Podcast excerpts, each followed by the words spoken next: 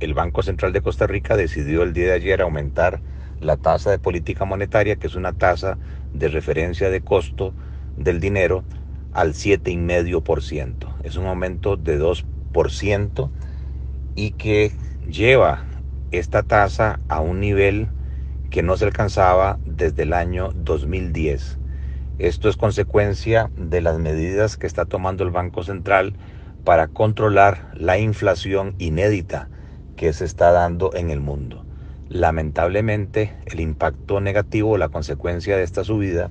es que sin precedentes, los créditos actuales para las familias, 1.200.000 personas endeudadas en el sistema financiero, más 30.000 empresas que también tienen créditos en el sistema financiero, van a empezar a experimentar en los próximos meses ajustes en sus cuotas de créditos de manera importante. Creo que las tasas de los préstamos van a superar los dos dígitos, cosa que no se veía desde hace años. Y eso junto con la inflación,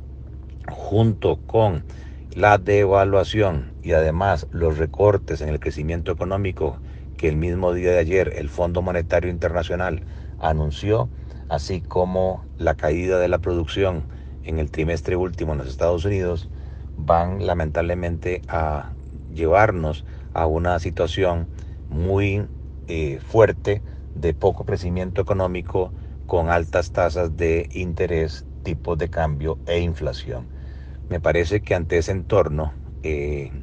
hay que pensar tanto el gobierno como el Congreso en medidas inéditas. Me parece que de inmediato el CONACIF, la SUGEF, tienen que volver a dar la flexibilidad regulatoria que había para poder hacer readecuaciones cuantas sean necesarias para evitar que las empresas y las familias empiecen a caer en condiciones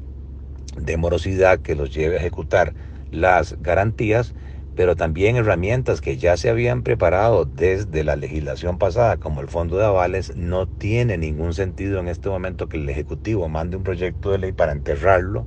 siendo que ese fondo de 270 millones de dólares podría beneficiar hasta 3.600 millones de dólares de crédito empresarial que beneficiaría a cerca de 20 mil deudores, eh, la mayoría 18 mil deudores MIPIMES, y el argumento que es que los bancos no lo ocupan o que se tienen fondos en el sistema de banca para el desarrollo para hacer lo mismo no es de recibo, pues todos sabemos que no hay dinero suficiente en avales en banca para el desarrollo y que además las medianas empresas y también las empresas de más de 100 eh, empleados necesitan ayuda ante esa situación que no distingue entre tamaños de empresas ni tampoco eh, distingue